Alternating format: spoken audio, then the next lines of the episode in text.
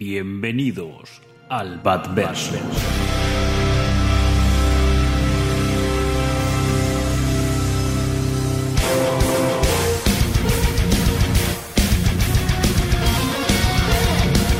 Soy Batman. Dime, ¿sangras? Sangrarás. Verás, soy Bruce Wayne y también Batman. No porque tenga que serlos. Ahora es porque elijo serlo. Si alguien tiene piezas negras, las necesito, ¿vale? Yo solo trabajo con el negro. Y a veces con un gris muy, muy oscuro. El miedo es una herramienta. Yo soy la venganza. Soy la noche. Soy... Batman. Soy Batman. Hola,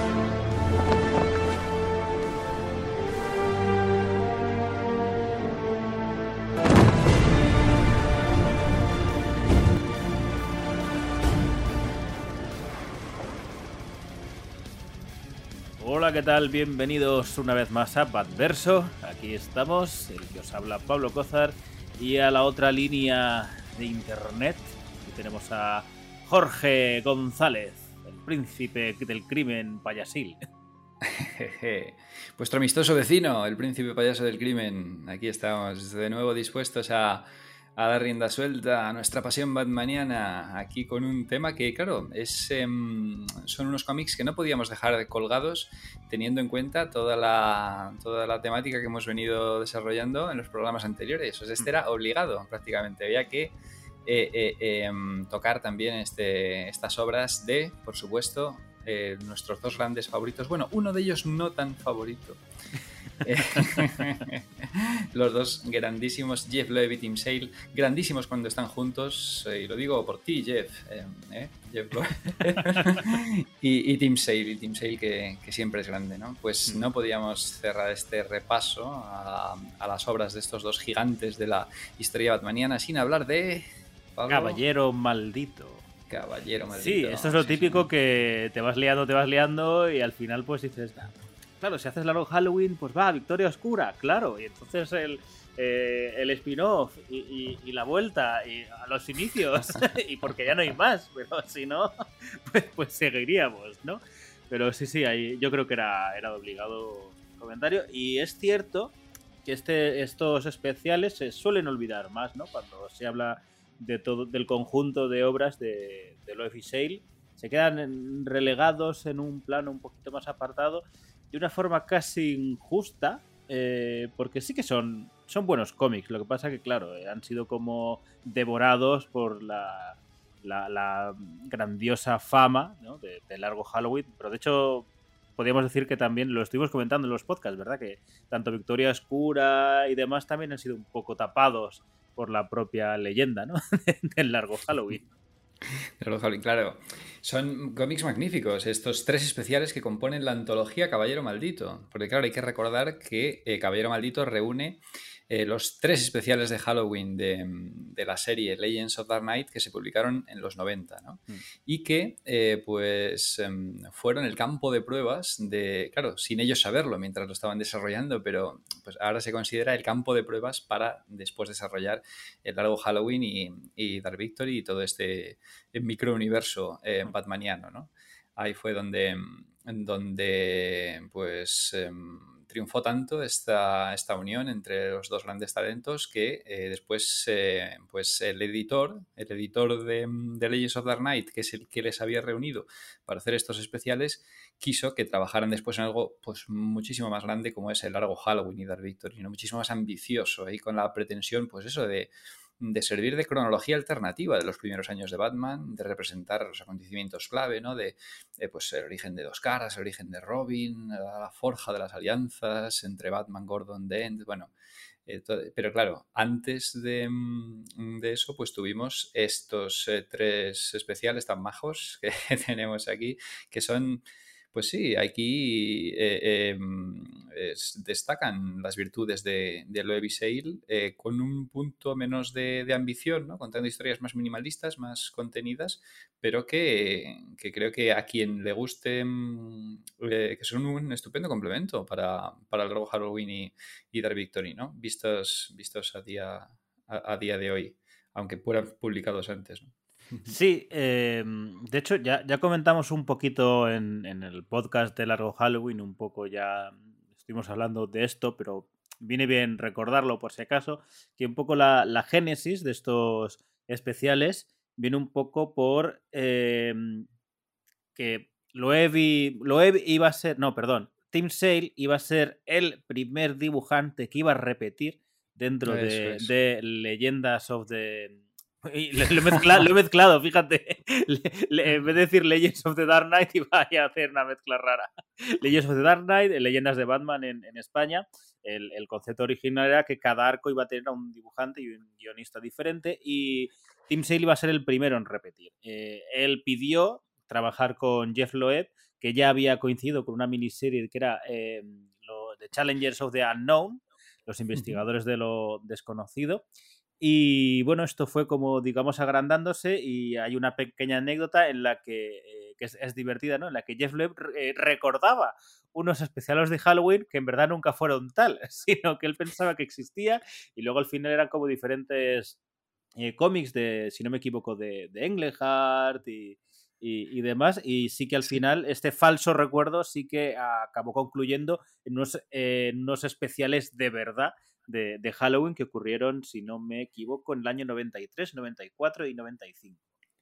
Efectivamente, sí señor. Y, es muy divertido leerla en las introducciones. En la mayoría de ediciones de Caballero Maldito, pues se incluye una introducción en la que pues, em, Jeff Loeb habla, un poco, y Archie Goodwin, que era el editor, hablan un poco de la génesis del proceso y tal, y es muy divertido, ¿no? Como fue tan eh, accidental eh, eh con, con, esta idea, ¿no? De esos especiales de Halloween que en realidad nunca habían existido, como bien dices.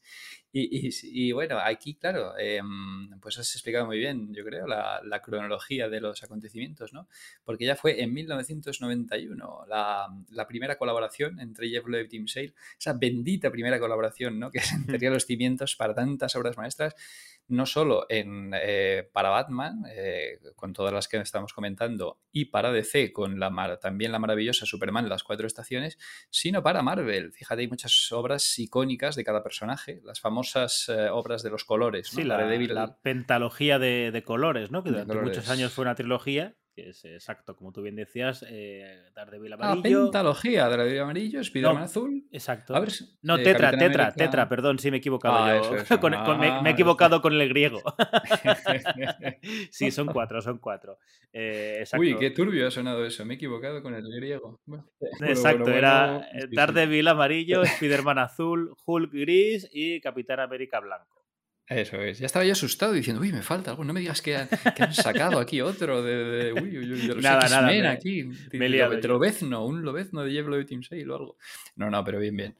Ahí está. Eso son las, pues eso, daría lugar a todas estas colaboraciones, ¿no? Esa primera afortunadísima colaboración.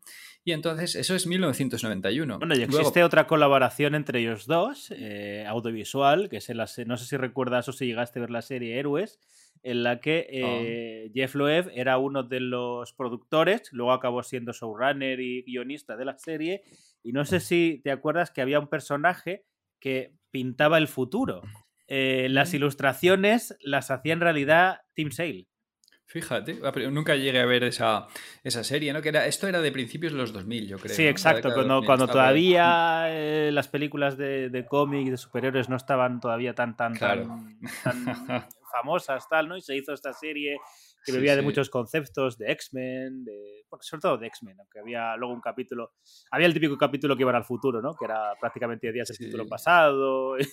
y Claro, yo me acuerdo, se comentaba mucho en las tiendas de cómics aquella serie, ¿no? Porque en ese momento en el que no estábamos como hoy día inundados de, de productos audiovisuales relacionados con los cómics, pues era muy reseñable. Si hubiera sido, si esa serie se hubiera producido hoy día, pues eh, apenas habría, habría quedado mm, eh, eh, diluida en la, en la marea de, de, productos relacionados, ¿no? Pero, pero sí, sí. Pues mira, no sabía yo que Algo, algo me sonaba, algo me sonaba, sí, del tema de Team Sale ahí. Sí, señor. Pues entonces. Pues bueno, si quieres, podemos comentar antes de empezar. Ah, no, espera, que seguimos ah. con, la, con la cronología de los acontecimientos, ¿no? eso, claro, pues eso, en 1991 marcó la primera colaboración entre Jeff Loeb y Team Sale. Y después, 1992, pues ve la intervención de Tim Sale en dos eh, arcos argumentales de Batman. En la serie Shadow of the Bat, que es eh, de Misfits, ¿no? Que era una historia curiosa, ¿no? Con Alan Grant eh, en Shadow of the Bat y que em, trataba, pues, con los personajes, los villanos de tercera o de cuarta de Batman, ¿no? Pues Polilla Asesina y, El Hombre Calendario, ¿no? Que con, todavía con su traje más, casi de la Silver, ¿no? Un poco. Eso, eso, ahí está. que luego ya se le daría un, un mucho más sobrio en el largo Halloween, pero ahí Tim Sale lo dibujó con su traje estrafalario de la Silver Age, ¿no? comentábamos también en otros programas y tal, de Misfits, y eh, ese, arco, y también en 1992 Tim Sale dibuja eh, un arco eh, con el guion de James Robinson para Legends of Dark Knight, que es Blades, espadas, con el, con el caballero, ¿no? De, villano y tal. Y entonces, a partir, claro, ese fue su primer arco de Legends of the Dark Knight, y claro, Archie Woodwin, que es el editor, le gusta tanto que dice, uy, pues hay que darle otro arco a, Tim Sale, que iba a ser dibujado junto a, eh, o sea, que iba a ser realizado junto con Jeff Loeb como guionista, ya que había salido también la colaboración del 91, ¿no? De Challengers. Pero ¿qué pasó? que, em, claro, se iba, eh, pues em, después a Jeff Loeb se le ocurre la idea de Halloween, todo esto que comentamos, ¿no? De, Em, eh, una historia, una saga de Legends of the Night ambientada en Halloween y que fuera publicada en octubre. Pero ¿qué pasaba? Que en octubre del 93 eh, tocaba la publicación del especial aniversario número, el número 50 de la serie número 50, que ya sabemos que los eh, números aniversarios Denis O'Neill se los pedía. Claro, claro, que eso. entonces estaba prometido, estaba prometido ese número. Estaba ya con el anillo de compromiso para Denny O'Neill, que iba a contar ahí una, un retcon con el origen de, con los primeros años de Joker y tal, muy bueno además, eh, eh, Legends Dark Knight 50. Y entonces, claro, pues ahí ya Jeff Loeb se picó un poco, dijo, uy, ahora no puedo yo. Pues ¿por qué no hacemos un especial de Halloween, como los que había en los 70, que yo recuerdo de mi infancia? Un recuerdo eh, absolutamente... Eh, em, inventado, sí. Inventado, completamente impostado. Eh, em, ahí este, insertado con técnicas. Porque, pasa, claro, pasa a veces, recuerdos de estos que los recuerdas de una manera y cuando tiras del hilo dices, ¿cómo, cómo es posible que lo recordara así si no pasó. No pasó eso, ¿eh? era así un número de las series regulares que era de Neil Adams. Ahí la, noche del segador, Night of the Reaper, el segador, no el mm. segador de año 2, sino otro segador y tal. Y eso es lo que, lo que, lo que recordaba. Pero Darcy Goodwin dio eh, eh, luz verde y dijo, ah, pues ¿por qué no? Sí, un especial de Halloween de Legends of the Night. Y así tuvimos este primer especial del 93 que, eh, bueno, ahí hay que decir que al principio se le llamó choices, eh, elecciones, ¿no?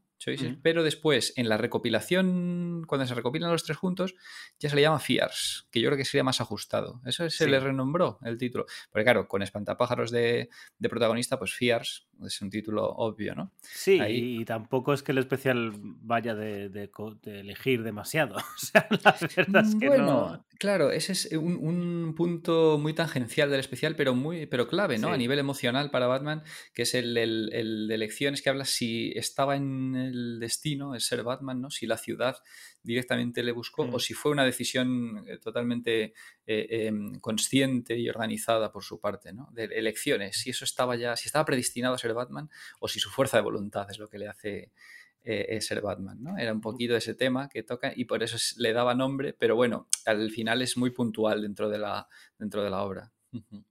Quería comentar antes de, de, seguir que, bueno, ¿sabes por qué Denis O'Neill normalmente se pedía los números unos, los primeros arcos o los números aniversarios. Se los pedía por el tema del, dinerito, porque claro, ah, esos, números suelen vender mucho más y los royalties, pues, ahí para, para el papi Denis, ¿no? Que, que iba. Ah, no muy- sabía yo, fíjate, Denis, qué travieso, ¿eh? Qué, qué- qué zorro, ¿eh? Fíjate con la estima que yo te tengo, que yo tengo a tu memoria, Denis. Bueno, yo creo que eso no mancha la, la estima, ¿no? no, Simplemente es no, decir, claro, claro, bueno, claro pues, que oye, ya, ya que voy a hacer algo, Pero- ya, ya hablamos, ¿eh? Que, que muy buen Y además que yo soy leyenda ya de los 70, de los... No, ya tengo en- vamos, para mí es muy entrañable el recuerdo de, mm, de Denny O'Neill, ¿no? Sobre todo de los 90, coordinando todos aquellos eventos de, de Batman, ¿no? Detrás la mente maestra, detrás de, de toda la planificación editorial de Batman en los... no- Bueno, en la segunda mitad de los 80 y en los 90, ¿no? Es que es una figura que a veces... eh, Bueno, él fue, él fue editor hasta... o sea, Hasta el desde lo- 2000. hasta el sí. 2000, te iba a decir, Hasta el desde 2000. los 85, Sí. 86 hasta Claro, el es que 2000. empieza, Sí, claro, empieza en el punto clave de, de, o sea, el año 1 más o menos. O sea, es que a él se le debe la coordinación de todo esto. O sea, año 1... Bueno, en realidad se le debe prácticamente el Batman moderno. O sea, el Batman El Batman- moderno sí, no sí, sí. existiría sin... o sea, bueno, evidentemente es, hay muchas figuras, ya, ya sabéis, Claro, pero Dennis O'Neill es una de, de ellas, ¿no? Que es, claro, es la- el planificador, a- es el, el arquitecto de la continuidad ochentera, noventera. Fíjate, es que Mm. Claro, que esta creación se le atribuye a Miller, pero claro, Miller deja, mm, con todo el respeto a Miller, y sabéis aquí que en esta casa a Miller se le velera, se le ama, se le quiere, se le respeta, ¿no? Pero Miller deja sus cositas, se va, y el que lo, lo ata todo y lo une para dar una concordancia es Denis O'Neill. O sea, Claro, es que la, la figura del editor muchas veces eh, pues queda difuminada y tal, o, o no es tan glamurosa, pues como, claro, Exacto. evidentemente, ¿no? Como un artista, como el escritor, como el dibujante, pero, pero es clave, ¿no? Sobre todo eh, con personajes con una planificación editorial tan complicada como, como Batman, ¿no? Con un montón de series, sobre todo a partir del 92-93, en la que ya la expansión de spin-offs es brutal, ¿no? Empiezan a salir series de debajo de las piedras, Robin, Catwoman, Azrael, y, y entonces, claro, y, y Denny O'Neill ahí, pues, eh, eh, coordinando todo y haciéndolo consistente es magnífica la labor, ¿no?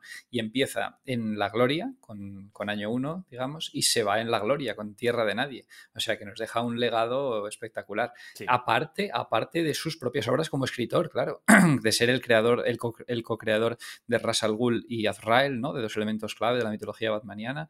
De ta- de- o sea que. Sí, ya sí, sí. sabes que a mí eh, todo lo que es eh, la caída del murciélago no va conmigo, pero la miniserie La espada de Israel es una pasada. O sea, la- esa miniserie, esa primera miniserie de La espada de Israel está chulísima. Totalmente, Las, claro. las cosas como son. bueno, bueno, y la caída del murciélago, ya, ya, ya hablaremos en otros programas. Supongo que sí, Ah, que, que habrá que hablar. Aunque no sea, claro, aunque no sea dedicarle el programa, porque, porque Pablo se hará el remolón, pero siempre saldrá a colación y entonces se podrán Bueno. comentar detallitos. Pero bueno, no nos desviemos, no no nos desviemos, desviemos, no. bueno, no, no nos desviemos, es, es un, es un oxímoron aquí en este, Exacto. en este programa, o sea, iba implícita la desviación de, de temas. de Bueno, antes de empezar, eh, podemos hablar, si quieres, ese momentito que normalmente tenemos de las ediciones. Las ediciones que ha tenido Mm. Caballero Maldito, las ediciones que se pueden encontrar. Yo creo que ahí eh, tú mm, eh, podrás eh, hablar mejor que yo, porque estas, ya, ya lo dije que me pasaba con Si vas a Roma, y con este también me ha pasado, que durante mucho tiempo era como uno de estos tomos que quería tener, ¿no? Por completar todo lo de Loevi Sale, y siempre me ha, me ha costado mucho porque no, no lo encontraba. Siempre se, me- se descatalogaba muy, muy fácil, ¿no? Yo sé que no estarás de acuerdo, pero yo tengo una edición de- del coleccionable. Vaya hombre. Bueno, bueno, bueno. Yo cada vez, soy, cada, vez, soy más tolerante con estas, con este tema de las ediciones. Claro, me, me- doy cuenta de que pues son alternativas totalmente válidas, ¿no? De Mm. poder conseguirlo cuando no están tan disponibles las otras ediciones, el tema económico también, ¿no? Que ayuda a que más lectores puedan acceder y tal. Lo que pasa que, bueno, me- gustan ahí en sus ediciones independientes, de- sobre todo Sí, de que obras no- tan significativas como esta. que no son para ti y ya está. A mí, yo, yo de reconocer que a mí ya llega un momento que me da un poquito más igual el sentido que lo que quiero es tenerlo. Y si me sacas una edición tapa dura, 12 euros, dije, pues oye, me, me va bien. Esta Claro, que ahora me la llevo Sí, sí, y ya está. Claro, pasa que inserto dentro de otro, o sea, no es una edición independiente de la obra. Bueno, bueno, esas son manías, manías que tenga uno, sobre todo ya se empieza a notar a ver. nosotros Este, este lomo en concreto no, no está mal, porque en este lomo, porque normalmente estos coleccionables tienen como un dibujo que continúa, ¿no? Para obligarte a hacértelo Ah, entero. Es que eso, no, en, no, en no. este tomo mm, toca un momento como intermedio, con lo que no se vislumbra ninguna imagen. Entonces entonces dices, bueno, pues no está mal. Tengo alguno de estos tomos sueltos que igual de repente te sale un Aquaman y dices, bueno, pues, ahí está. Pero este, en este en concreto eh, no, no se ve nada. Sí, ese es el problema que yo veo en los coleccionables. ¿no? A veces tienen portadas genéricas que no corresponden a la obra eh, que se trata. Mira, tengo, tengo el último que me compré es lo del Poder de Shazam, la miniserie de Orway, que lleva luego también los cuatro números que, que siguieron, y que sale un personaje calvo, que yo durante un tiempo digo, ¿es Charles Xavier este? ¿Quién es? Hasta que dije, ah, no, coño, es Lex Luthor. Pero es Lex Luthor porque, claro, como sale con traje y tal, pero dije, ¿quién será? Claro, claro, es que es el tema, ¿no? De los pues, coleccionables. cuéntanos las pues ediciones que existen y las que tienes de Caballero Maldito. Pues fíjate, yo, em, es curioso, es muy curioso el tema de las ediciones de, estas obras en España, ¿no? Porque originalmente, en los 90, bueno, ya hemos dicho, eh, decías tú antes muy bien, que eh, se publicaron eh, en años sucesivos, ¿no? Los tres especiales de Halloween, en 93, 94 y 95. Serían, pues, Fears, Madness y Ghosts, ¿no? miedos, locura y fantasmas. Pues, originalmente, en los 90, en España solo se publicó, de forma independiente, el, eh, Locura, el segundo, el de 1994, que no tengo ni idea de por qué. Quedaron inéditos por parte de Ediciones 5, nuestra gloriosa Ediciones 5, ¿no? la que publicó DC en España hasta 1997, pero solo publicó Locura, el del sombrero loco, el segundo, y los otros quedaron inéditos en España. Eso nunca he sabido exactamente por qué, dado el éxito que había tenido en Estados Unidos, ¿no? Y, todo, y lo llamativo del arte de Tim Sale, que era una, una gozada, ¿no? Y, y, por qué solo el del medio? ¿Por qué solo el segundo? No, no, no lo entendí nunca. Y, entonces, claro, fueron un montón de años con estas obras inéditas en España. Eh, eh, tampoco las publicó em, eh, Norma, ¿no? Claro, Norma publicó, pues, Norma que editó DC de 2001 a 2005. Y, y, bueno, claro, pues sí que publicó Largo Halloween, Dark Victory, pero no Caballero Maldito, ¿no? Estaba, iba quedando inédito, inédito. Y hasta que ya llegó Planeta, que publicó ya el tomo con las tres historias, con, ya con el nombre de Caballero Maldito, con la recopilación de los tres especiales. Pero fíjate, todos los años, pasaron 10 años, eh, eh, más de 10 años, con estas obras inéditas en España, salvo el especial Locura, en un en formato de prestigio, ¿no? Una cosa muy rara. Sí, mm. sí, sí. Así que eso, y luego ya tuvimos la recopilación de, Planeta, como decíamos, ¿no? En la segunda mitad de los, de los 2000. Y bueno, y luego ya con ECC a partir de, 2012, ¿no? De 2011-2012, ya cuando ECC se hace con los derechos en España, pues ya tenemos un montón de, ediciones, ¿no? Lo tuvimos, yo creo que tienen los grandes autores, ¿no? Grandes autores, ahí está, el formato grandes eh, autores. Em, eh, el deluxe, el inevitable deluxe, eh, que nosotros cariñosamente o no tan cariñosamente denominamos em, formato condón, que es este que tiene el, plástico ¿no? por fuera y tal, que bueno, no está, eh, no está, a mí no me gusta mucho, pero bueno, no, está mal y tal. Y luego ya la última, así digamos la más accesible, la Black Label, que esta sí que me encanta el, el diseño, ¿no? Y entonces, eh, pues eso, eh, fíjate, de CC ya tenemos tres ediciones. Bueno, y, la, Pocket. Y la Pocket. está ahí, aparte, del, aparte del, coleccionable. y, o sea, que tenemos cuatro. El coleccionable, claro. Decíamos, o sea, grandes autores, eh, Black Label, Deluxe y, eh, Pocket y los coleccionables. O sea, tenéis, ahora sí que ya no hay excusa. O sea, durante más de 10 años estaba inédito esto en España y de repente tenemos cuatro o cinco ediciones distintas. ¿no? Sí, sí que es cierto que eso, lo que tanto la de Planeta como la de mm, grandes autores, esas dos ediciones sí que se descatalogaron rápido. Y yo diría que este Caballero Maldito me lo. Este, coleccionable salió antes de la edición Black Label, por eso me lo pido yo por, fin me, lo tengo y, me lo leo. Eh, sí que es cierto que mm, en ese sentido son historias hasta independientes en, sí mismas. Son tres, tres especiales que no, no, se continúan. Sí que eh, si se lee, como yo creo que la mayoría lo hemos leído, ¿no? Se lee después del largo Halloween, eh, eh, bueno, pues lo ves, como tú mismo has dicho, como una especie de campo de pruebas, son Loeb y Sale probando cositas, eh, bueno, pues haciendo lo que mejor sabe hacer Loeb, que es coger al villano que coge y lo pone en su punto más prototípico, haciendo un poco lo que, lo que esperarías que, hiciera este, este villano, ¿no? en este primer especial en Miedos, coge el espantapájaros y dices, ¿y, qué historia, qué, cuál es el plan del espantapájaros? Bueno, tampoco es un plan así, es, él está por ahí y, se apoya un poco Loeb, ¿no? Como casi siempre hemos dicho, en, en, el arte normalmente de su compañero. Claro, cuando tu compañero es Team Sale, pues te salen obras magníficas. Cuando ya son otros, pues, bueno, ya, ya depende de, quién sea, ¿no? Ya es una ruleta rusa esto, esto un poquillo. Eh, según estas introducciones, sí, que comentan que, que se basan en, tres figuras literarias, cada uno de los especiales. El primero, Miedos, eh, comentan que se trata de una, de una canción de cuna. Yo no he logrado, no he logrado averiguar cuál es o si tiene relación. Eh, la segunda historia, Locura, tiene evidentemente reminiscencias a Alicia en el País de las Maravillas. Y yo creo que la tercera es la, que más se nota, o, quizá porque también es muy, muy icónico, sobre todo a nivel de cultura popular, la de Fantasmas, que se basa en Cuento de Navidad de, Charles Dickens. yo creo que esa tercera es la más obvia, ¿no? porque la segunda, más allá de que sí, que evidentemente eh, al estar el sombrero loco, claro, eh, lo tienes que basar en Alicia. Entonces, pero más allá de eso, ahora sí es interesante, ahora comentaremos. Pues bueno, miedos, eh, tenemos, claro, esto, lo que hablamos nosotros, que hay como, como una pieza de continuidad en Largo Halloween, Victoria Oscura, si vas a Roma y tal, incluso este especial que también comentamos en últimos podcasts, ¿no? El Long Halloween eh, Special, hay como una especie de continuidad que en este Halloween verso, pero estas, estas tres historias no, no entran en esa continuidad, simplemente son historias, como hemos comentado, hablado muchas veces, son historias, que ya están. Eh, tú las puedes ubicar más o menos en momentos concretos de Batman, casi siempre en los inicios, ¿verdad? En los primeros años, pero no, no, se podrían meter dentro de, estas. Y lo que tenemos es un espantapájaros que está provocando, bueno, pues eh, Mm, está atacando centrales eléctricas. ¿Por qué? Pues, pues, pues él sabrá, ¿no? ¿Por qué lo está haciendo?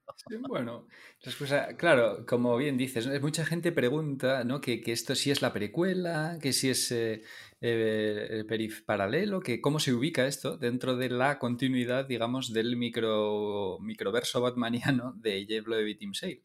Pues... Em, en realidad, claro, cronológicamente sería imposible de, ubicar porque se ambientan las tres en los primeros años de, Batman, pero cada una en un Halloween, ¿no? Todas las tres se ambientan en Halloween. Entonces no hay tantos Halloween A no ser que se celebre, que se celebre Halloween varias veces al año en, en Gotham, pues no hay, claro, tantos Halloweens donde ubicarlos, ¿no? En la cronología.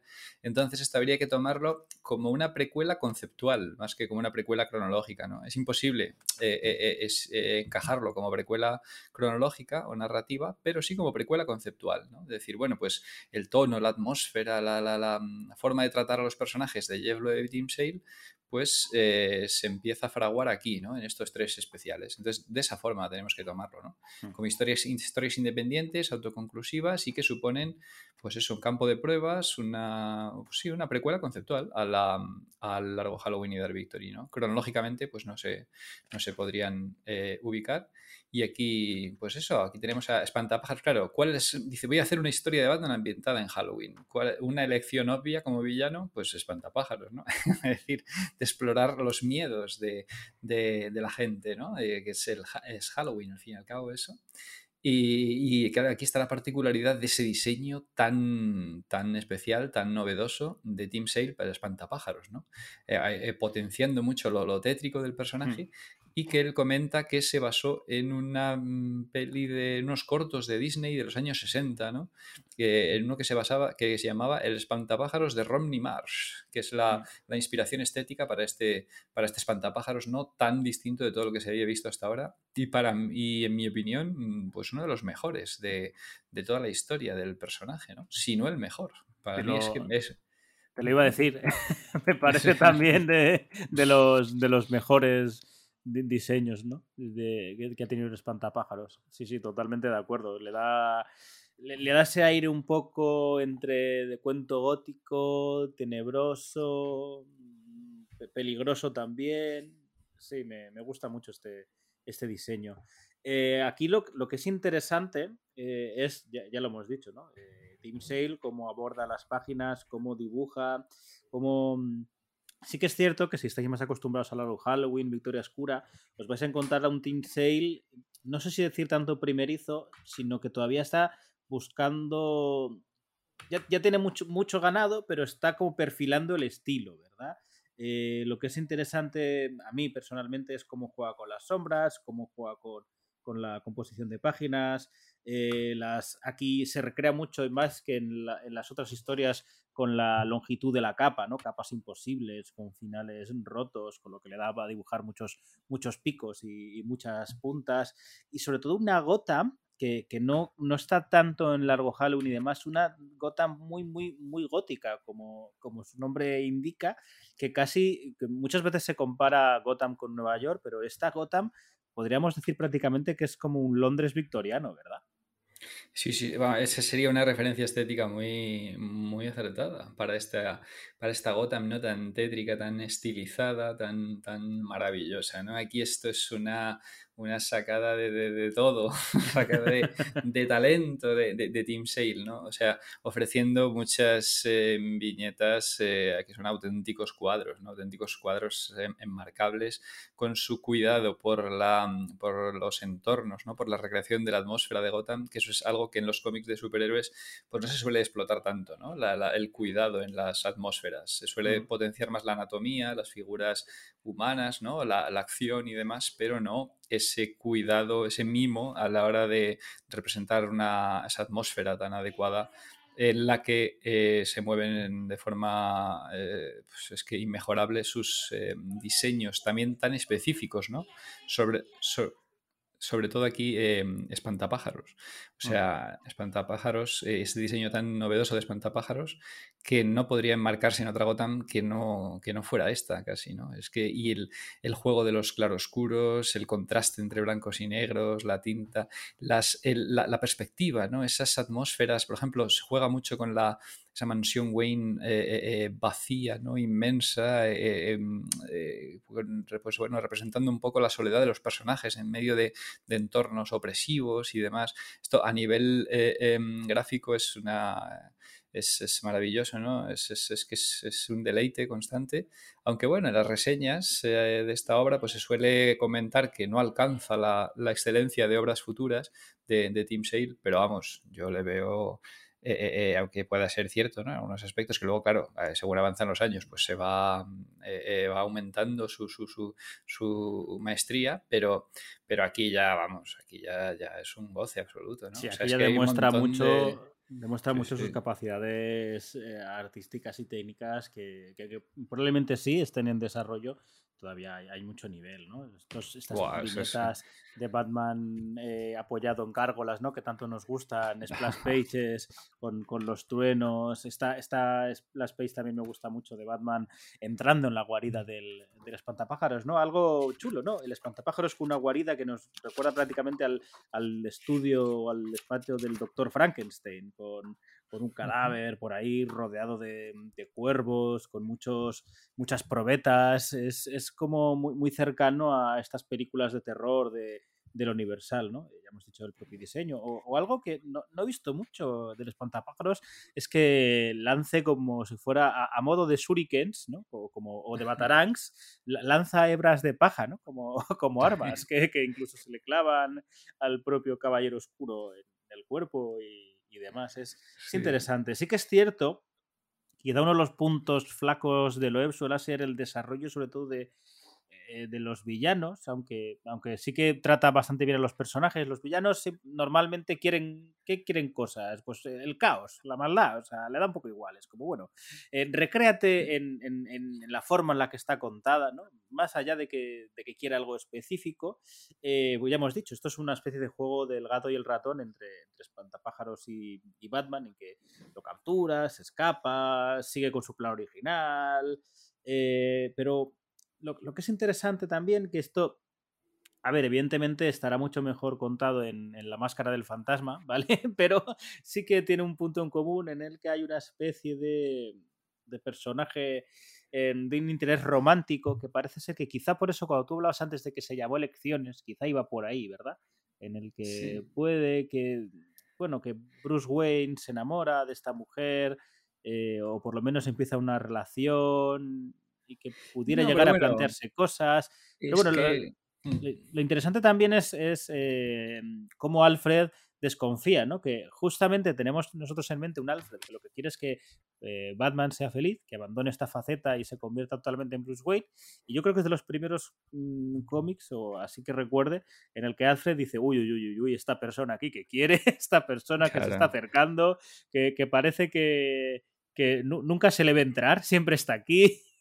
Sí. y, y como que investiga, ¿no? Decir, oiga, señorito Bruce, tenga cuidado.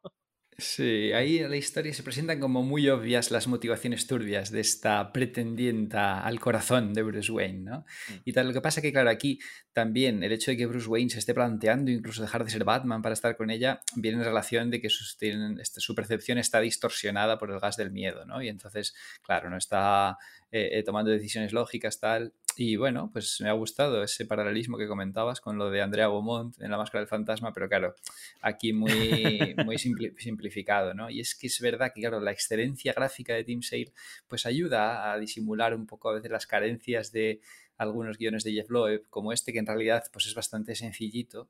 Eh, y es verdad que el tratamiento de Espantapájaros como villano no está muy trabajado, como no así en el siguiente. Yo hoy voy a disentir en lo que comentas del tratamiento de los villanos, disentiré en el siguiente especial, en el de Sombrero Loco, que ahí sí creo que hace un gran trabajo Jeff Loeb, pero en este coincido contigo en que no está muy... O sea, el guion, pues bueno, es bastante eh, em, convencional, ¿no? O sea, tampoco... Y, y claro, ese de... Funcional, ¿no? Funcional. Funcional, sí. Eso es al servicio del espectáculo maravilloso que nos da eh, eh, Tim Sale con esa secuencia de Batman perdido en el laberinto tras espantapájaros. Bueno, bueno, bueno, es que maravilla. Y, y claro, y en cuanto a referencias eh, audiovisuales, fíjate, aquí está el tema del caballo, de espantapájaros con el caballo, ¿no? Que, que establece Tim Sale y que luego.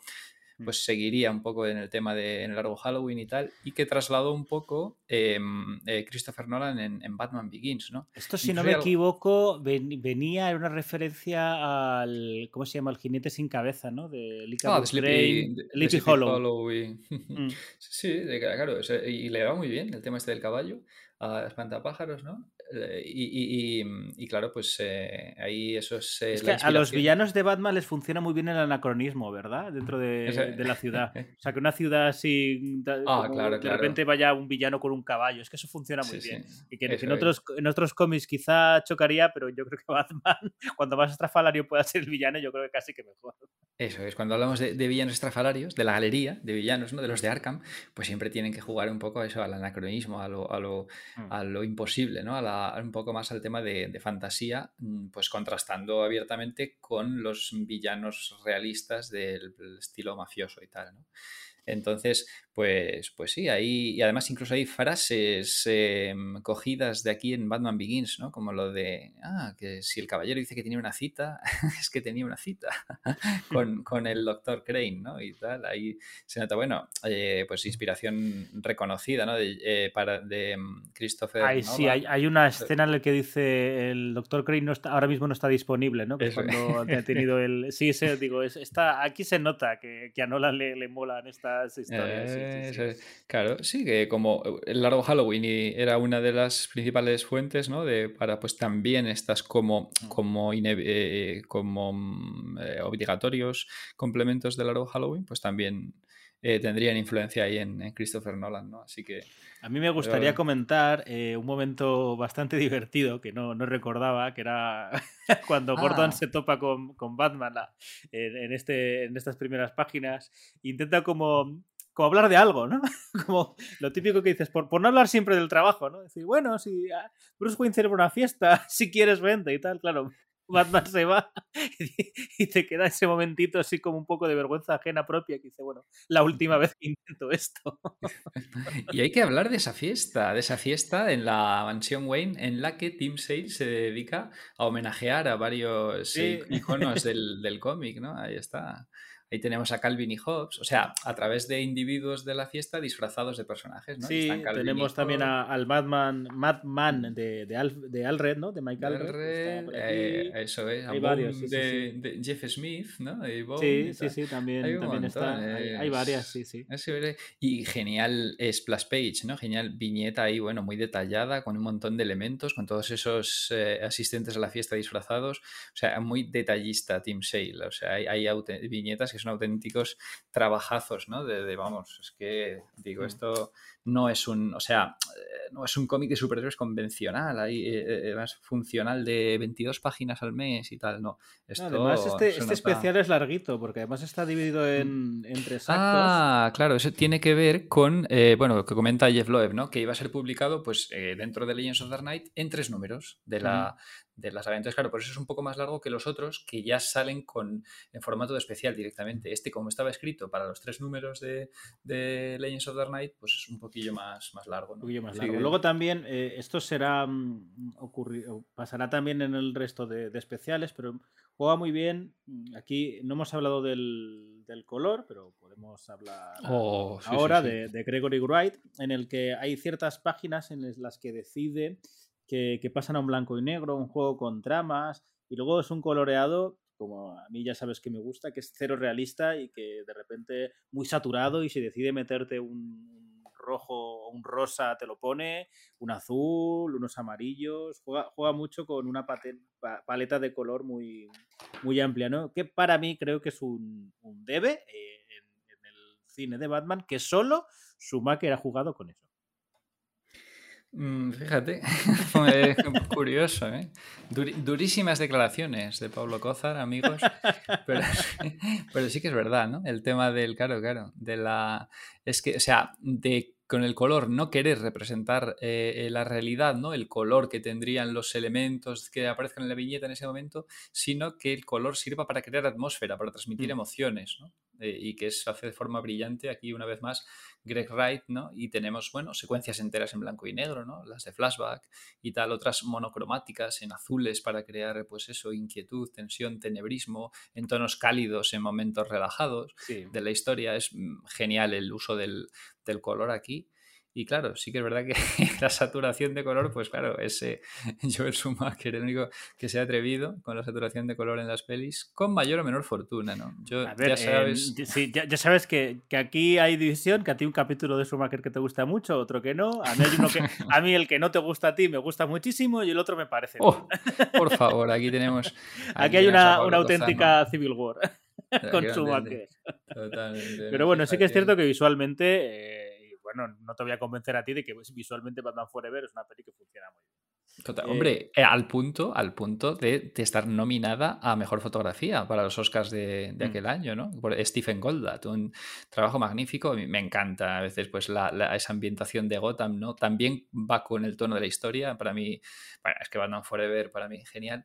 Y luego está su polemiquísima secuela, su muy polémica secuela, Batman y Robin, que yo, bueno, yo, yo detesto, la verdad, pero aquí tiene, y bueno, pues está generalmente mal considerada, pero por suerte tiene aquí un gran defensor, además argumentado, porque a mí lo que, eh, em, lo que hace muy bien Pablo es argumentar bien su defensa, ¿no? Que es coherente, que joder, tiene su sentido, ¿no? El tema de que, bueno, pues eh, al fin y al cabo puede verse como una representación de los cómics más eh, camp de los 60 y tal y todo esto.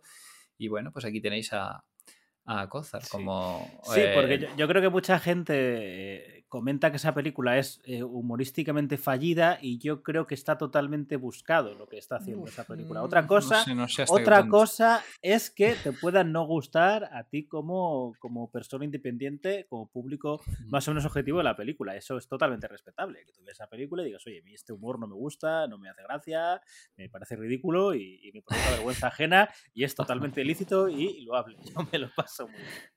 Pero bueno, si quieres comentar alguna cosita más Sí. de este miedos o podemos De este pasar Miedos, ya... No, yo creo que. podemos- Bueno, eh, haciendo referencia a su título original, Choices, elecciones, pues eso, ¿no? El tema que, como bien decías, que puede hacer referencia al tema de que se plantee eh, eh, abandonarse a la aventura romántica con su pretendienta, o también esta reflexión que hace al final, ¿no? Sobre si la ciudad le escogió, si estaba predestinado su futuro Mm. como Batman, o si es un acto de pura fuerza de voluntad, ¿no? Es, es interesante esta, esa reflexión, ¿no? Que aunque la trama de, en realidad es bastante eh, ligera, sencilla la trama, pero luego tiene pues ese momento profundo, ¿no? De, de reflexión que, que está, está muy bien. Pues este Y nada. segundo especial ya sería un año después, Locura, en el en el 94. que ya pues tenemos a este personaje que ya he comentado varias veces, el sombrero loco, que a mí no me termina de gustar, no me no hace Ah, mucha gracia. No es que lo odie ni, ni nada parecido, pero es como... eh. El, el problema para mí del sombrero loco es que es tan temático su, su, mm, locura o su obsesión por Alicia en el País de las Maravillas que todas sus historias tienen que ir relacionadas con Alicia en el País de las Maravillas. Con lo que no me funciona una repetición de este personaje.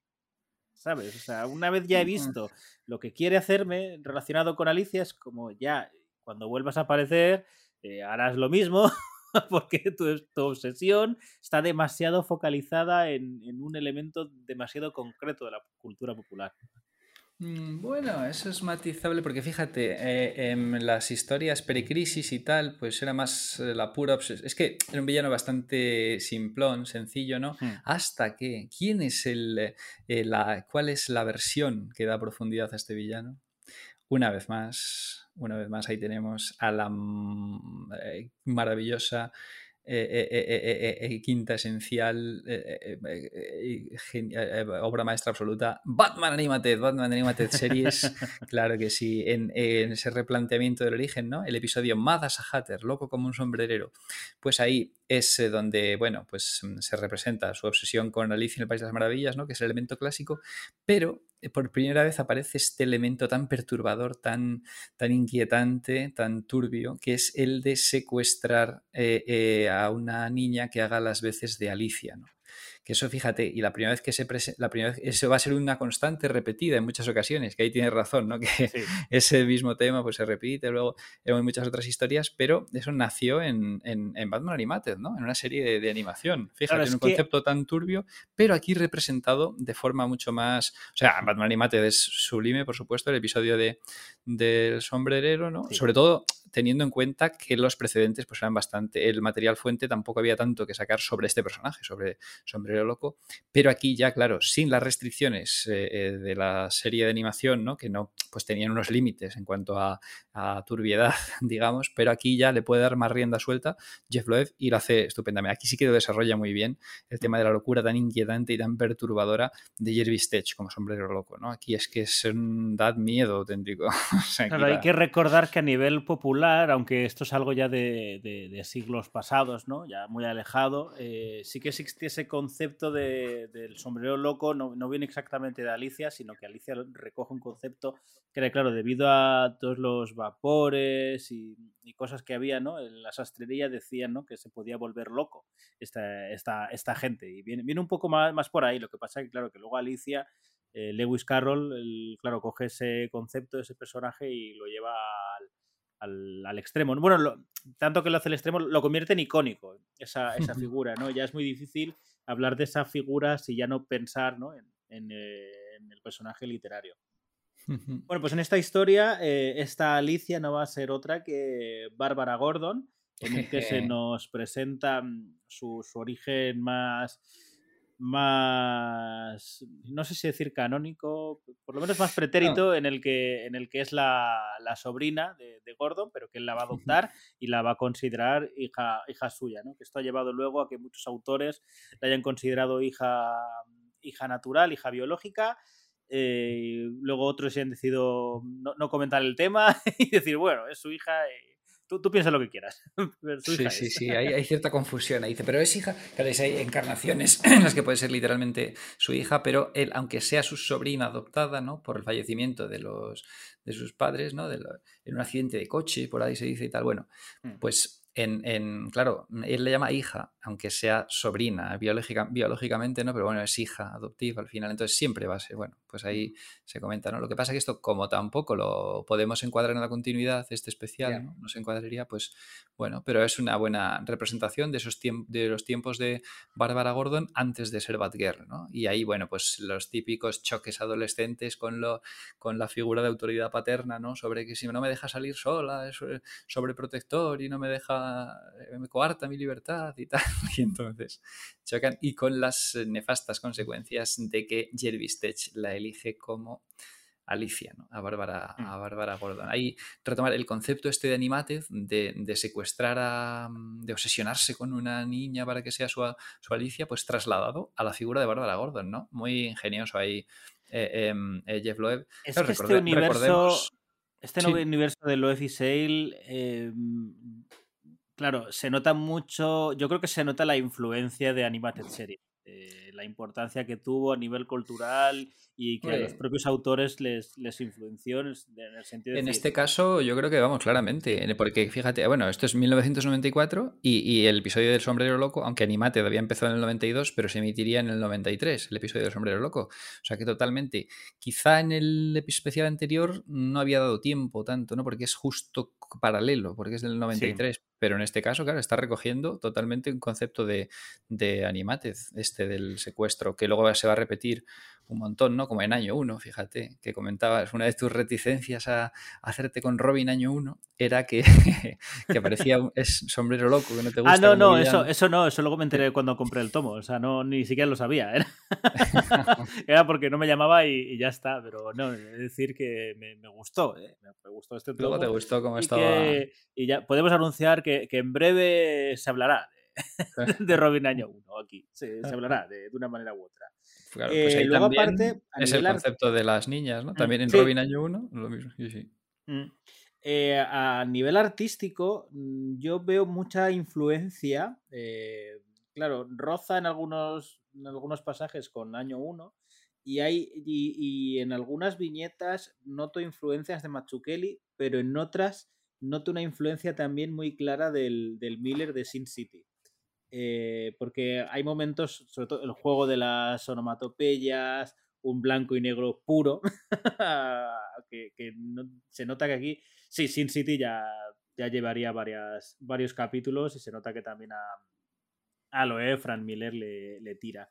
En el, en el, aquí hablábamos antes del, del colorido, ¿no? Aquí el colorista es el, mismo, pero hay, una escena que me fascina en el que es una, una página en una discusión entre Gordon y Bárbara, eh, en el que la propia mujer, o sea, Bárbara, la mujer de Gordon, hay un momento que dice, bueno, vosotros, discutid vosotros, a mí dejarme en paz, en el que vemos que cómo se va intensificando esa, esa conversación y a nivel gráfico, cada, cada panel de tres tiras eh, de, horizontal se va, va restando color hasta que se convierte en blanco y negro y me parece una forma súper sutil de, trasladar esa división de, de opiniones. ¿no?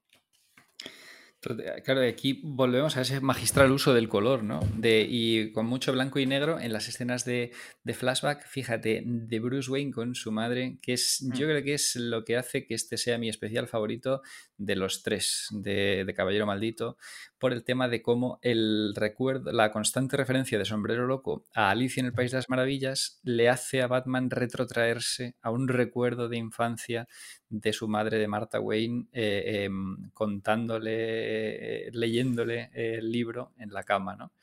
Y, y, cómo después, cuando su madre es asesinada eh, y, su padre, o sea, cuando sus padres son asesinados, rechaza ese recuerdo. ¿no? Dice, no, no quiero saber nada que tenga que ver con ese libro.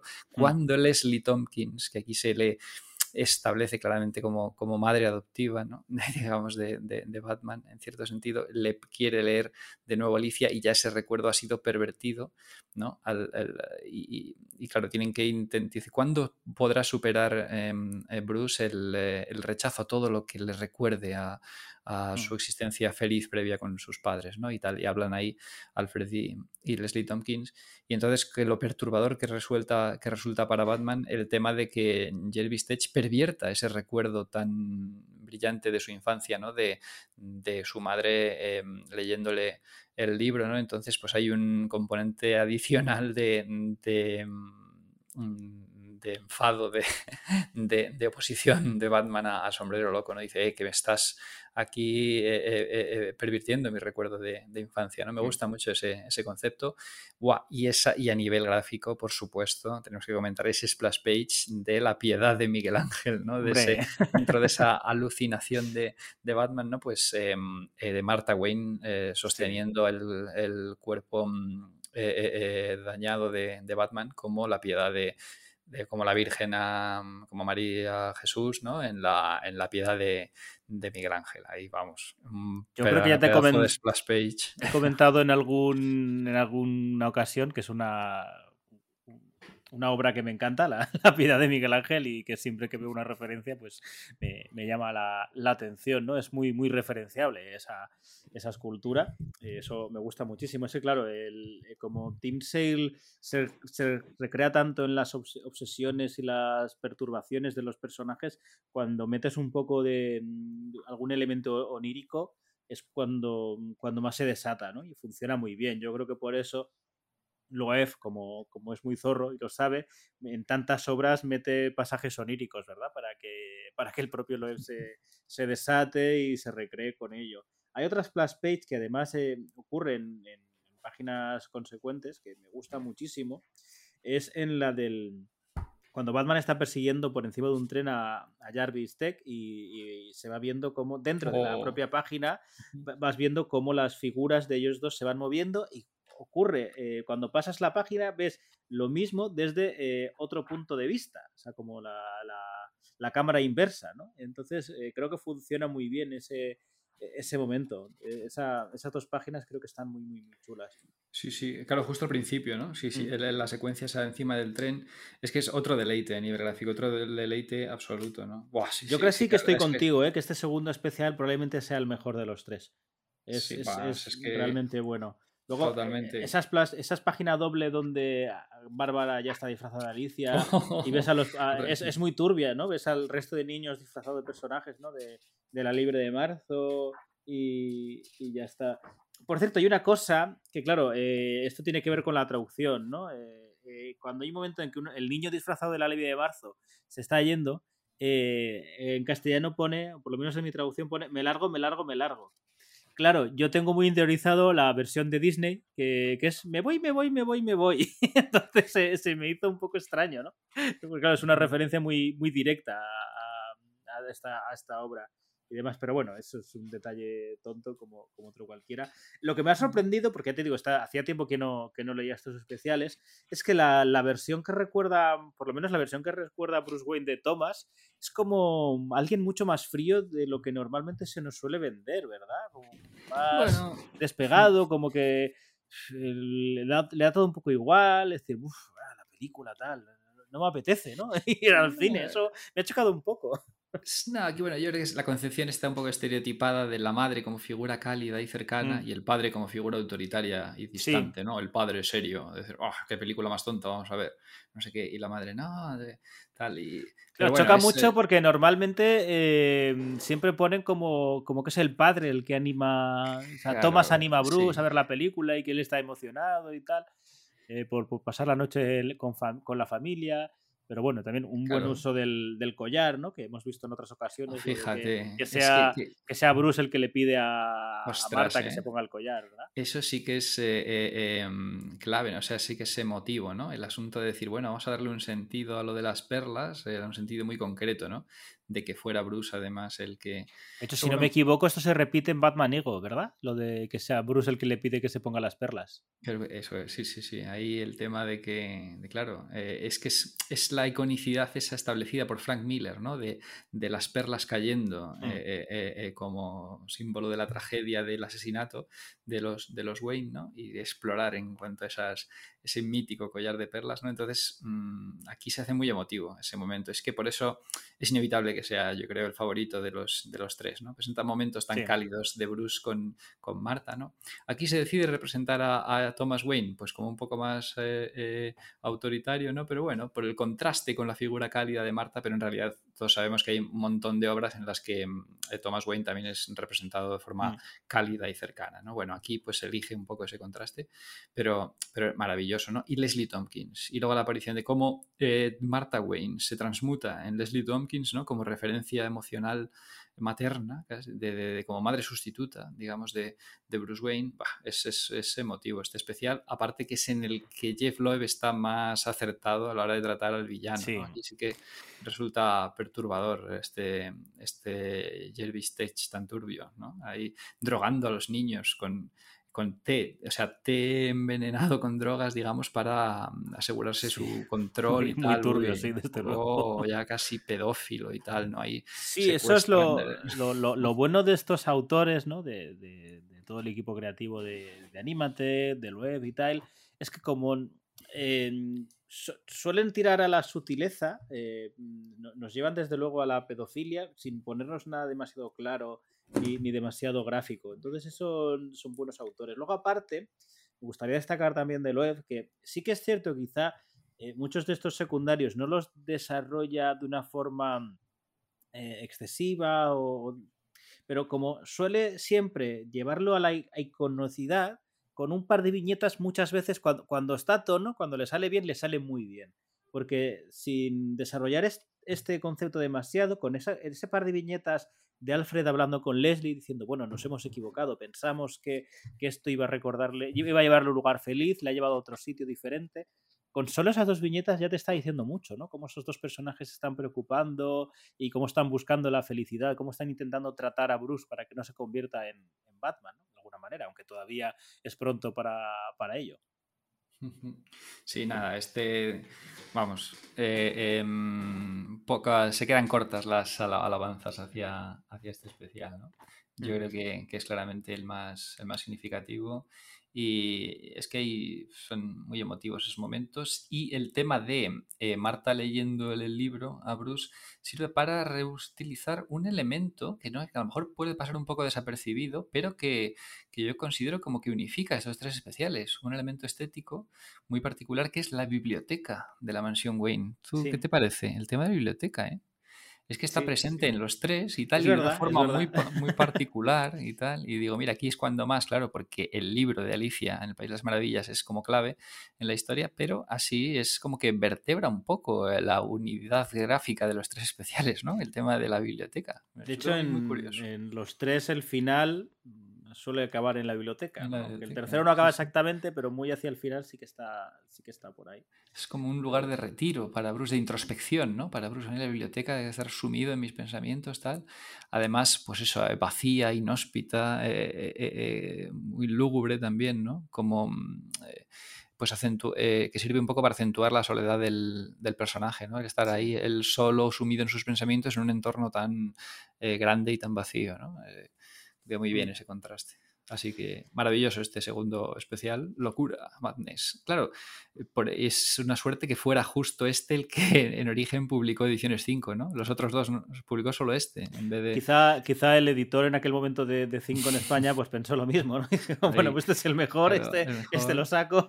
El gran Miguel, Miguel Saavedra, ¿no? Ahí el editor de 5 en España. No, pero los otros también son muy buenos. Y, el arte de Tim Sale maravilloso. Yo no sé cómo quedaron inéditos. No sé, es que a saber, es que eso, claro, es muy complicado saber por qué se tomaron ciertas eh, decisiones en algún momento, porque esto, a ver, muchas veces nos quejamos todos, ¿no? De, ¿Por qué no editan esto? ¿Por qué no editan aquello? ¿Por qué no editan de esta manera? Claro, eh, nosotros desde la barrera es muy bonito decirlo, pero luego hay que estar allí, ver eh, a nivel económico, ver que, sale bien, que puede tener tirón, que no, es, es otra complicación, ¿no? Ahí ya habría que tener demasiado tendríamos que saber muchos más datos de por qué se hacen las cosas, ¿no? O sea, las cosas se hacen. Yo, yo, creo que las cosas se hacen por un motivo, otra cosa es que nosotros no sepamos cuáles son los claro, eso es. Y sobre todo en un contexto editorial con muchas más limitaciones que el actual, ¿no? Que había que ser más selectivo. En, los, en los 90 y tal no se, no se publicaba como de hecho, corrígeme si me equivoco, creo que muchos números o muchas cosas de la calle del murciélago ni siquiera se publicaron, como que habían resúmenes en las propios cómics diciendo, bueno, pues ah. pasaba esto y ya está. claro, eh, eh, claro o sea, eh, la calle del murciélago, que en realidad son tres partes, ¿no? Claro, Nightfall, la caída, en realidad es solo la primera parte de la trilogía. Luego está mm. Nightquest y Nightsend, ¿no? Nightquest es toda la existencia de eh, la peripecia de Jean Paul Bolly como, como Batman. Y Nightsend, la lucha entre, Batman, entre Jean Paul Bolly y Bruce Wayne por el puesto de, por el manto de, de murciélago, ¿no? Pues es Nightquest, había dos líneas paralelas. Estaba Nightquest la búsqueda y Nightquest la cruzada. La cruzada relataba las aventuras de Jean Paul Bolly y la búsqueda el tema de los intentos de Bruce Wayne por sanar, ¿no? Por volver a poder caminar con la doctora Sondra Kinsolving y todo aquello, pues eso quedó inédito y se solventó con un resumen en una contraportada de la cruzada diciendo, bueno, pues ha recuperado la habilidad de caminar, Bruce, mm, eh, gracias a las habilidades de la doctora Kinsolving A ver, yo lo entiendo amigos. porque esa, esa parte es muy mala, ¿eh? Yo Sí, lo sí, entiendo sí. que se hiciera esa, esa así. sí que es, es la más floja, claramente. Y el recurso narrativo por el cual Bruce vuelve a caminar, madre mía, es muy estrafalario, muy loco. Claro, es que luego se quejan de que en Rises le, le da una hostia a la, a- la Claro. columna y, y lo, lo cuelgan con un jamón. Y dicen, señor. no, Joder. es que esto no tiene sentido. Es que no debe de tenerlo. Es, es cine. o sea, Yo siempre, totalmente, tío, coincido totalmente. Es que siempre digo eso, digo, digo que os quejáis, digo, bueno, tendríais que haber visto cómo, cómo en, lo- en los cómics, ¿no? O sea, es que madre mía, Sí, eso sí, que... es literalmente lo hizo un mago, ¿eh? Sí, vamos, pero literal, ¿no? Esa habilidad resulta que Sondra King Solving tiene esas habilidades telepáticas, una mutante rara. Bueno, bueno, bueno. Ahí se les fue la. En fin. El, sí, Deus Ex Machina lo hizo un mago, como quieras llamarlo. Bueno, pues pasamos a este tercer especial. eh, un año antes de, de la publicación del largo Halloween. Claro, Fantasmas, claro, es- con lo que ya hemos dicho que es la, la referencia literaria mucho más obvia. Es más obvia incluso que la, que la anterior, ¿no? A pesar de tener al sombrero loco, esta es mucho más obvia en el que está adaptando Cuento de Navidad de, de Charles Dickens, en el que tenemos, bueno, pues, tres fantasmas, en la que yo creo que se pierde un poco Loef al intentar poner los paralelismos con los fantasmas, ¿no? Porque ya que vas a usar a el pingüino, a Poison Ivy y a Joker, yo creo que lo suyo hubiera sido que cada uno fuera uno de los fantasmas. Aquí al final el, la, la muerte es como, bueno, eh, una cosa así, Aquí ya una versión misma de, de Batman y, y ya está. Este es el, el prólogo de la manía de Jeff Loeb de, de usar toda la galería de villanos a cholón, ¿no? Esto Sí. ya es un ensayo. Dice, uy, aquí ya voy a poner villanos a lo loco. Ya veréis, ya veréis luego lo que va a tocar.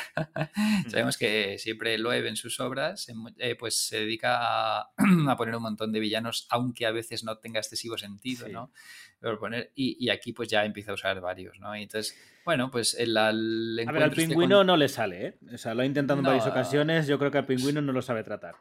No, es que es como una excusa para después representar a un Batman cansado que se sume en sus delirios, ¿no? Y ya empieza a ver los fantasmas y tal. Pero vamos, pues eso lo que sirve es para mm, dejar a, a Tim Sale, eh, vamos, expandirse como artista ahí en unas maravillosas eh, viñetas de persecución entre Batman y el pingüino, ¿no? Pingüino usando un paraguas volador, como en... Bueno, no paraguas, aquí es un como un propulsor y tal, pero bueno, que recuerda un poco al tema este de Retu. Claro, es que digo, si, si, si ya. Y además usa una, una pistola. Dices, pero si, si un poco el, el- el modus operandi o lo que. El, el iconismo del pingüino es que saca las cosas de los paraguas, ¿no? Ya que lleva uno en la mano, que dispare con el paraguas. Claro, claro. Sí. No que use una pistola. Por eso digo que. Sí, luego ya, ya lo comenté que a nivel gráfico. A Tim Sale le queda raro el, el pingüino. Es Claro, es un extraña. intermedio entre el mafioso con la nariz larga, ¿no? Entre el- la representación convencional y la representación bartoniana de mutante, ¿no? Y incluso aquí se hace referencia que tiene las deformidades genéticas de un pingüino, no sé qué, como Mm. un híbrido entre los dos conceptos. Luego, aparte, tiene- ese concepto también de, de la boca exageradamente grande, pero los dientes Ah, sí. exageradamente pequeños, que es como. No lo entiendo. O sea, Sí, ¿qué, quieres de mí? Es la, es, ese es la- el, el concepto este de Tim Sale de exagerar ciertos rasgos en los Sí. personajes, ¿no? Que le va también. Mm. Aquí pues se centra un poco en eso. Quizá no queda tan bien como en otros, ¿no? Como la sonrisa exagerada de Joker, maravillosa, Sí. ¿no? Y. Aquí pues es un poco más raro con Pingüino, ¿no?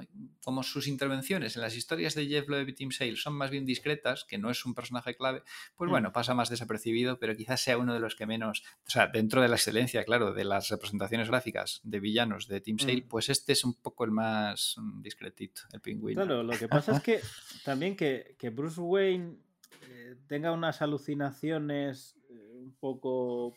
eh, como bueno, le, le conviene, ¿no? Por lo que quiere hacer Sale, pero que no queda muy claro por qué le vienen esas alucinaciones. Como bueno, pues las Sí. tiene, está cansado, hace días que no duerme.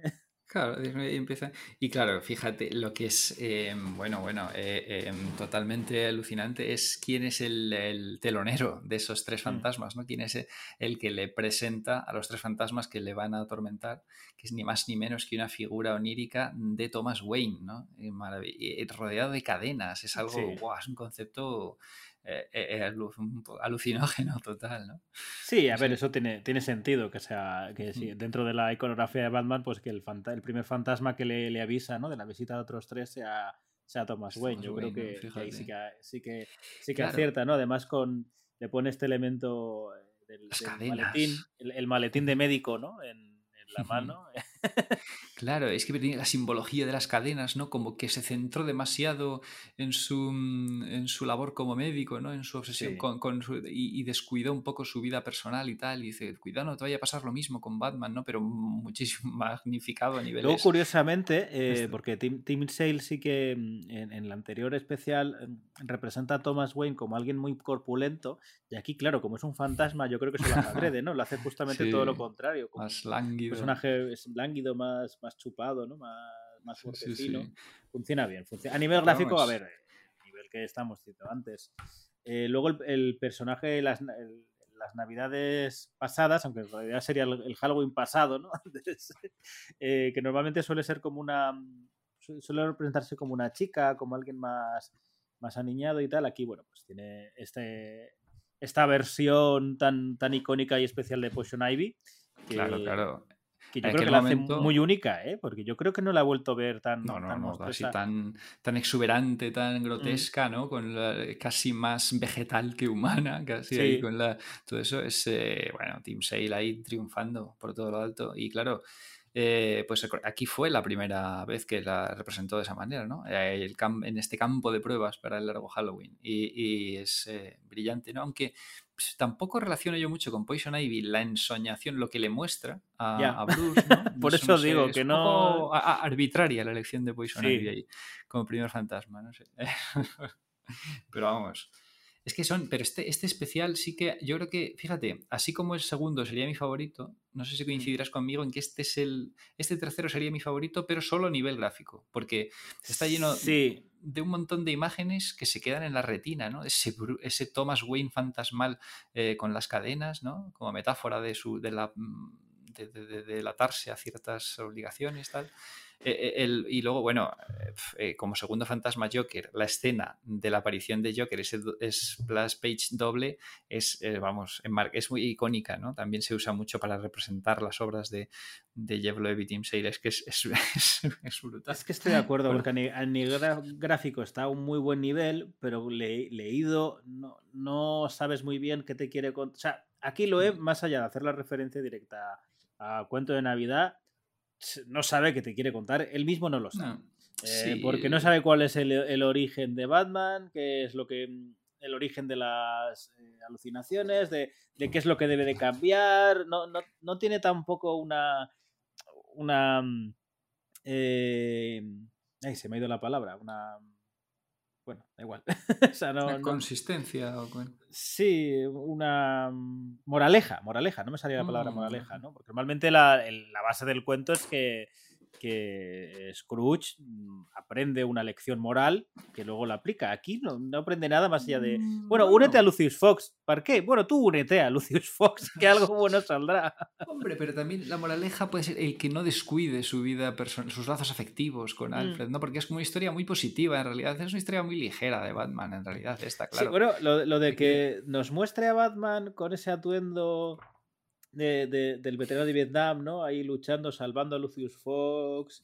Eh, y pero, pero ye- esto es muy raro porque después de salvar a Lucius Fox se va a tomarse un café con él tranquilamente. Decirle, bueno, sí, yo soy Bruce Wayne, que me he visto así. Ah, dice, ah, ah, e- ese Bruce Wayne. Ah, ese. Ah, pues, pues podría donar, usar su fortuna para una fundación. Ah, pues sí, fíjate. Pues igual lo hago, ya, ya le digo algo, ¿no? ya lo, lo consideraré con la almohada, lo consultaré y tal. Sí, eso ahí un poco. Pero es una historia como queriendo mm, eh, sacar a Batman de las sombras un poco, ¿no? Decir, oye, reconcíliate también con tus lazos afectivos, con tu vida personal, tal. Pues eso, termina ahí dando caramelos a los niños de la noche de Halloween, tal. Sí que veo como positivo, ¿no? Ahí. Sí, pero que no Eh, le sale. No, no le sale. Ya, no. De termina hecho, de salir. Lo, de- lo de Joker, más allá de poner a Joker, no. Es que pasa otra vez lo del Sí. especial, lo de que el talento gráfico inmenso de Tim Sale ayuda a ocultar las carencias del guion Sí, este sí, de, de Loeb, que salvo en el segundo especial, que yo creo que ahí sí que está muy bien, el guion de Loeb, en el primero y el tercero, pues es un poco más endeble. Lo que pasa que, claro, como es un deleite visual absoluto. Pues queda... Sí, eso lo, lo- lo tapa, exacto, estoy de acuerdo contigo, porque de hecho Joker son 3-4 páginas y es como, bueno, va, y, Sí. y ya no sé qué más hacer que- con Joker, pues para Claro, es que luego los otros dos fantasmas. Claro, el primer fantasma es Poison Ivy, ¿no? El segundo Joker, que funciona visualmente, está esa doble splash page con Alfred colgado boca abajo, allí una representación onírica de Joker brutal. Es que me encanta. Es que si hubiera un póster, lo, lo, lo, lo- lo- vamos.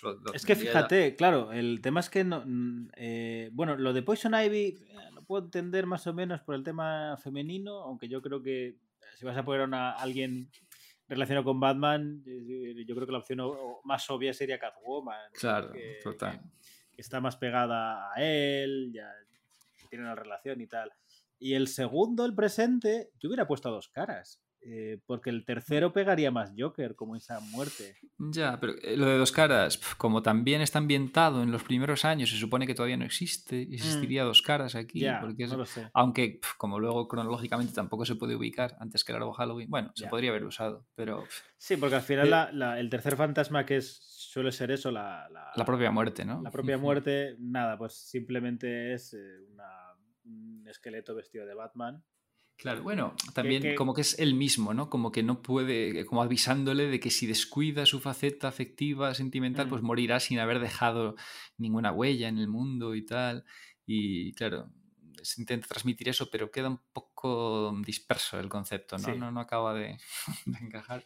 Pero vamos, es que a nivel gráfico también el, o sea, el tercer fantasma, de como la muerte, eh, eh, con Batman debajo y tal, con un esqueleto de Batman, bueno, es que son continuamente presenta imágenes que quedan en la retina, este tercer especial. Es Sí. a nivel gráfico. Es que ta- también si te das cuenta, como que toda la parte inicial del pingüino, lo de Poison Ivy, tiene como una, una duración más o menos mm, bien. eh, te cuenta bien lo que tiene que contar, pero los dos segundos arcos es como, venga, va, que me quema, que, que me quedo sin páginas, que el especial bueno, tiene fin. va- va- vamos acabando ya, Sí. venga, que son 48 páginas. de especial, sí, sí. Sí, lo de Joker, dice, hombre, pero eh, ¿ya se ha acabado lo de Joker? Ya se ha acabado cuatro.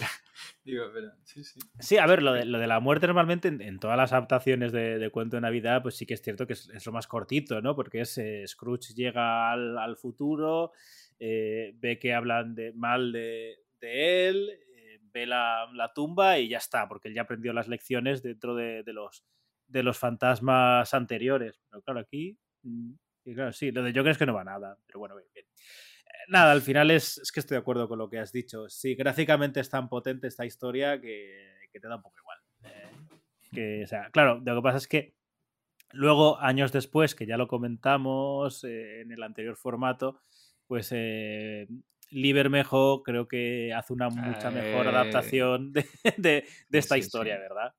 Con el Batman ese- Noel. Buah, Batman Noel sí que claro, es, es otra ah, traslación de cuento de Navidad al universo Batman, ¿no? Esos paralelismos con cuento de Navidad, con, eh, con Batman como Mr. Scrooge y tal. Hmm. Y, y- y es que, claro, mm, es, es una representación narrativamente mucho más eh, acertada, ¿no? En mi opinión. Hay Libermejo, además Libermejo como autor completo ahí en, en Mm. Batman Noel como guionista y dibujante y esta pues esta del tercer especial eh, este de fantasmas es gráficamente una bestialidad una obra maestra pero mm, eh, pues eso narrativamente está un poco difuso mm, disperso digamos el tratamiento del, par- del paralelismo de, de Mr. Scrooge con Batman no aquí está un poco más Mm. mira, pero y otra obra para mí que representa un paralelismo encubierto de, con cuento de Navidad eh, y que maravillosa es la propia película Batman Returns, Batman vuelve de Tim Burton, en el cual yo siempre tengo una visión, esto es eh, no está tan reconocido oficialmente, pero yo veo a, a los tres antagonistas, Catwoman, Pingüino y Max Schreck, como los tres fantasmas, eh, como reflejos distorsionados del propio Batman y tal. Yo siempre tiendo a verlo así, además la peli ambientada en Navidad y para mí también sería otro concepto ¿no? de cuento de Navidad con Batman. Pero bueno, el más evidente, el más eh, eh, pues declarado paralelismo de, sería el, de, el que bien comentabas de Batman Noel de Lee Bermejo, ¿no? Sí. Pues y, y nada, al final eh, lo, lo bueno de, esta de estas tres historias, que ya hemos dicho que, que sí, a ver, no, no sería un cómic que yo te diría, vete corriendo, píllatelo, es imprescindible. Mm, no sé, Pero, bueno, pero eh, si quieres historias más o menos ligeras, pero muy representativas de Batman, sí que es un buen cómic, ¿eh? Es un cómic maravilloso. Lo que pasa es que, claro, como bien dices, o sea, sí coincido en que no es, claro, tienes que tenerlo, es imprescindible. Claro, no, porque ni a nivel narrativo ni a nivel conceptual, pues son historias eh, eh, eh, autoconclusivas y, y Hmm.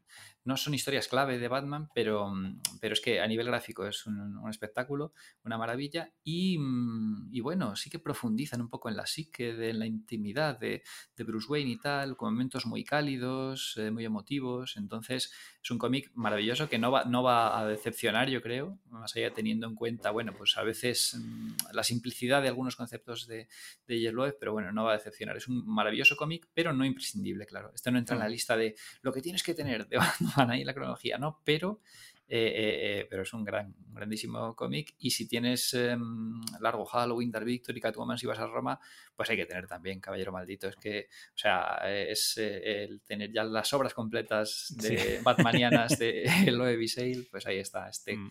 Magnífico Caballero Maldito. Y un deleite, y un... Es que no sé por qué no hay láminas, pósters de Caballero Maldito. Ahí de- de- de- bueno, y de, todo en general de Jeff Loeb y Tim Sale. Una colección de láminas, un, un, un portafolio, un portfolio. Ya están tardando en sacar un portfolio de, de Tim Sale, que hay muchos por ahí. Ahora en Amazon y tal podemos encontrar portfolio de muchos artistas, ¿no? Hay.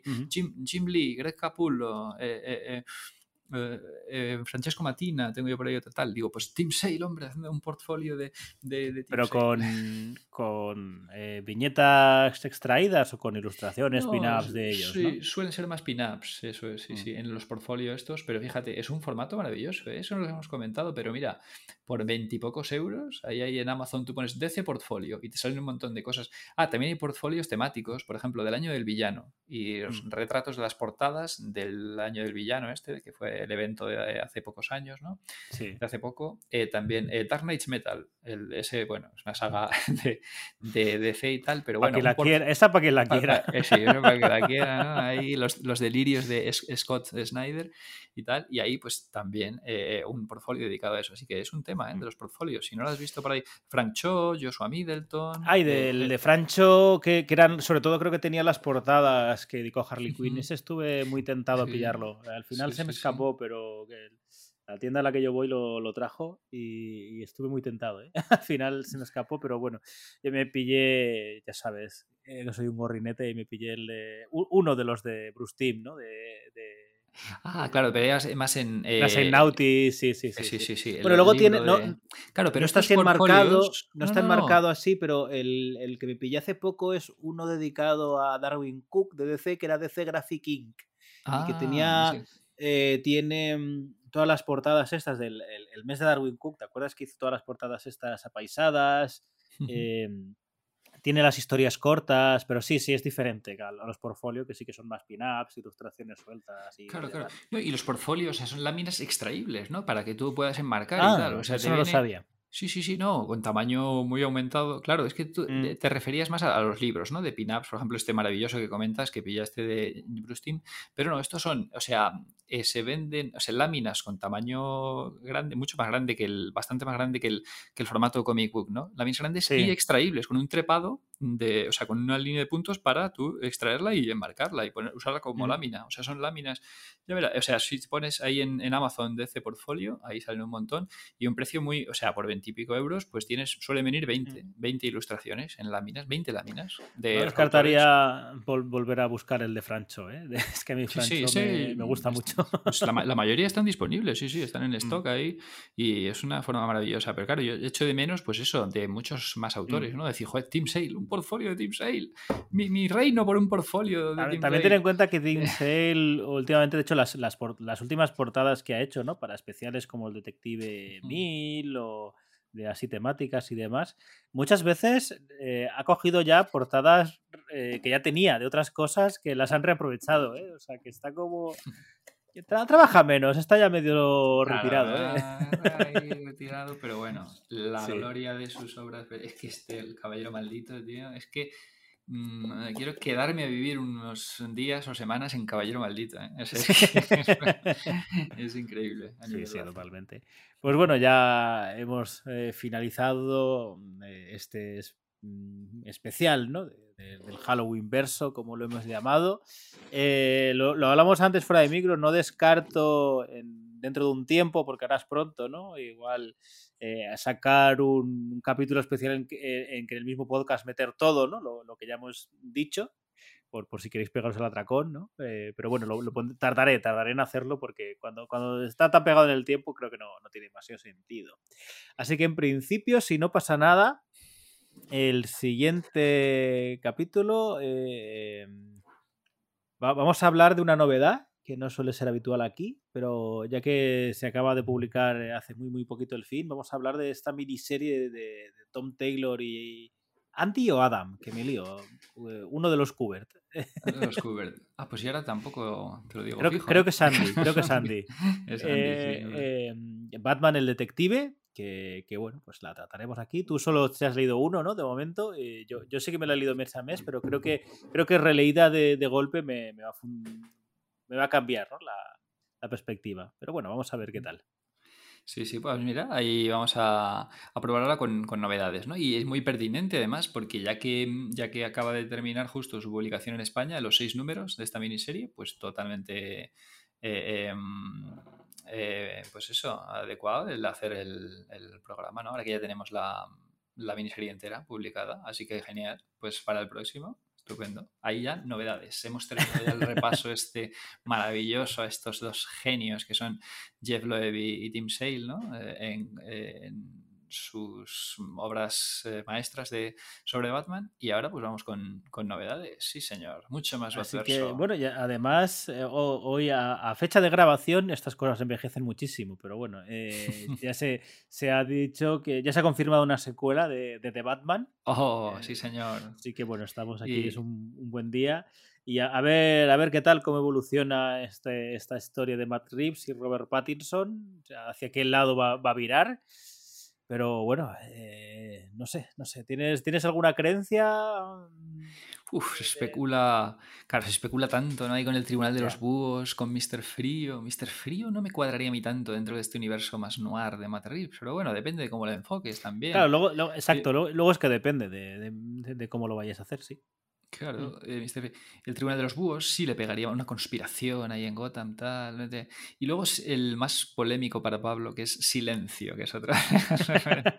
que bueno, ese ya es un poco silencio el enigma de, de, Batman, ¿no? En algunos. A mí, ¿sabes qué me pasa? Eh, más allá de Silencio y tal, los, los villanos que tienen algo tan personal con el protagonista, ya, ya no solo con Batman, en general me terminan de acabar. Me gusta más que sea algo más. que, que, esa unión le haga la, el, ir juntándose con ellos, ¿no? ¿Sabes? Sí, sí, porque como silencio tiene esta cosa de que, de que era el amigo de la infancia y tal, que es como demasiado centrado, ¿no? O sea, me, me, gusta más que, que, este concepto de que de, existen villanos porque existe Batman o Batman existe porque existen villanos. Me gusta que sea más sutil y que y no, que no esté tan tan, tan ahí metido, ¿no? Con tan calzado. bueno. de, forma, tan explícita, ¿no? Y tal. Sí. Pero mira, es una noticia excelente que podamos profundizar en esta maravillosa nueva versión de, de, Batman, ¿no? Que hemos tenido este año y, claro, a través de esta secuela y a través del spin-off del pingüino, a través del spin-off de los policías de Gotham, ahora renombrado como Arkham y tal, vamos. Eh, eso va a ser maravilloso y en Batverso estaremos para comentarlo y deleitarnos con la pasión batmaniana. Sí, señor. Pues nada, Jorge, ha sido un placer como siempre. Y a vosotros, gracias por llegar aquí, por escucharnos. Y nada, lo dicho, nos seguimos escuchando en Batverso. Hasta luego. Hasta la próxima.